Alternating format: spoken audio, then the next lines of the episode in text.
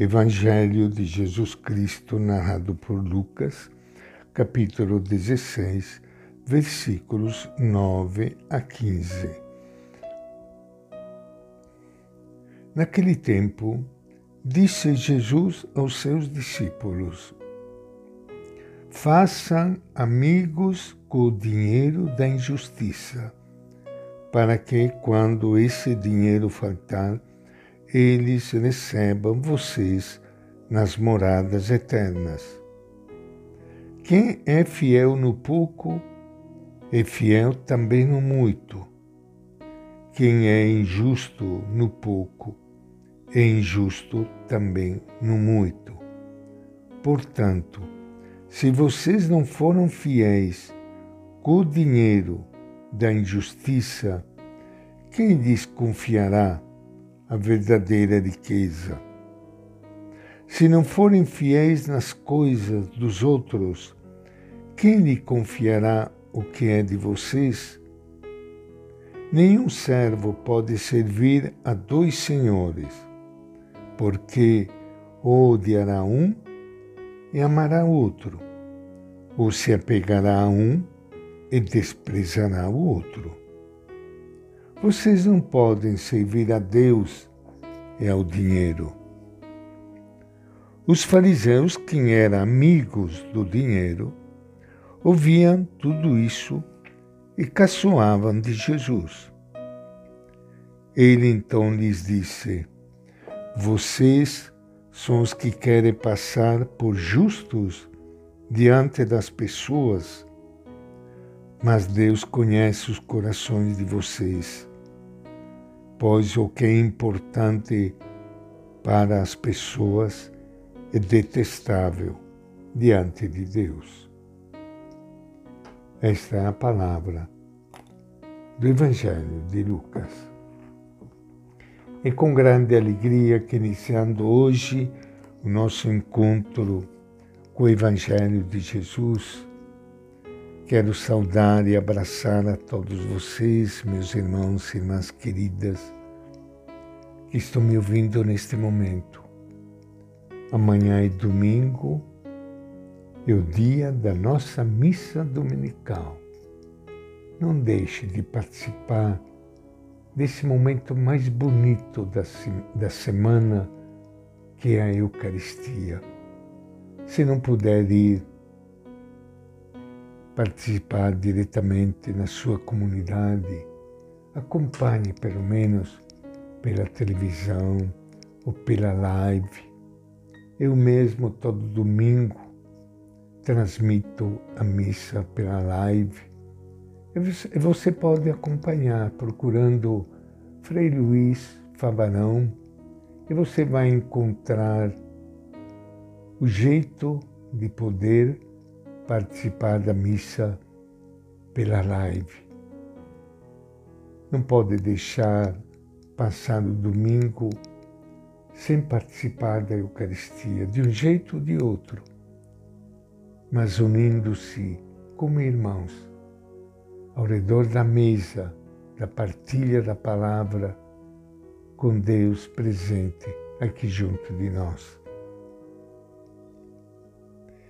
O Evangelho traz para nós uma frase bem conhecida: Deus ou o dinheiro? Nenhum estudioso da Bíblia duvida de sua autenticidade. Pelo contrário, é a sentença que melhor reflete a atitude de Jesus diante do dinheiro.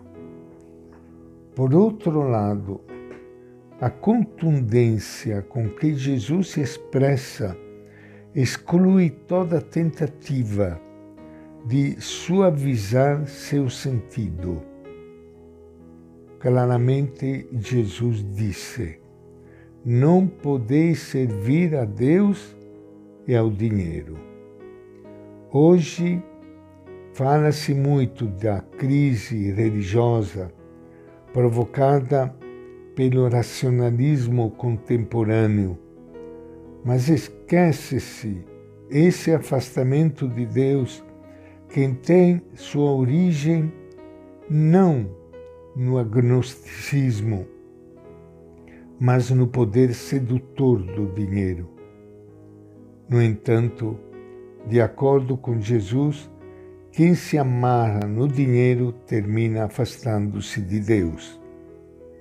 Sempre se reaçou que, curiosamente, o Evangelho não denuncia tanto a origem moral das riquezas conseguidas de maneira injusta, quanto o poder que o dinheiro tem de desumanizar a pessoa, separando-a do Deus vivo.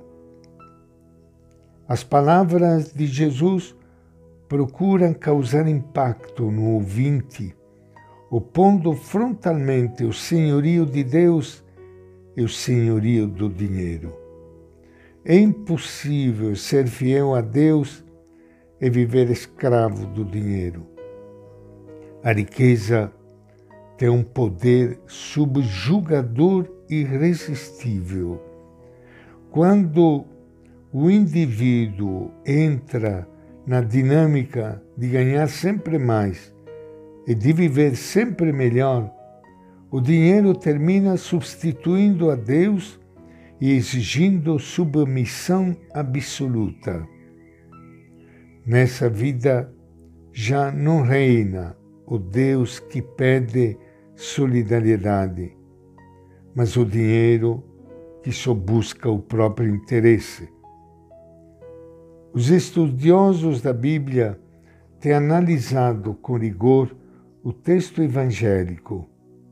O dinheiro é designado com o termo mamona, que só aparece quatro vezes nos evangelhos e sempre na boca de Jesus. É um termo que provém da raiz aramaica amã, confiar, apoiar-se, e significa qualquer riqueza na qual o indivíduo apoia sua existência. O pensamento de Jesus aparece assim com mais clareza quando uma pessoa faz do dinheiro seu único ponto de apoio e sua única meta, a obediência ao Deus verdadeiro desaparece. A razão é simples. O coração do indivíduo que caiu na armadilha do dinheiro se endurece. Ele tende a buscar apenas seu próprio interesse não pensa no sofrimento e na necessidade dos outros. Em sua vida não há lugar para a solidariedade. Por isso, não há lugar para um Deus, Pai de todos. A mensagem evangélica não perdeu sua atualidade. Também hoje é um erro fazer do dinheiro o absoluto da existência que humanidade pode encontrar-se em quem continua a sabarcando sempre mais, esquecendo absolutamente os que passam necessidade? E esta é a nossa reflexão de hoje, do Evangelho de Lucas.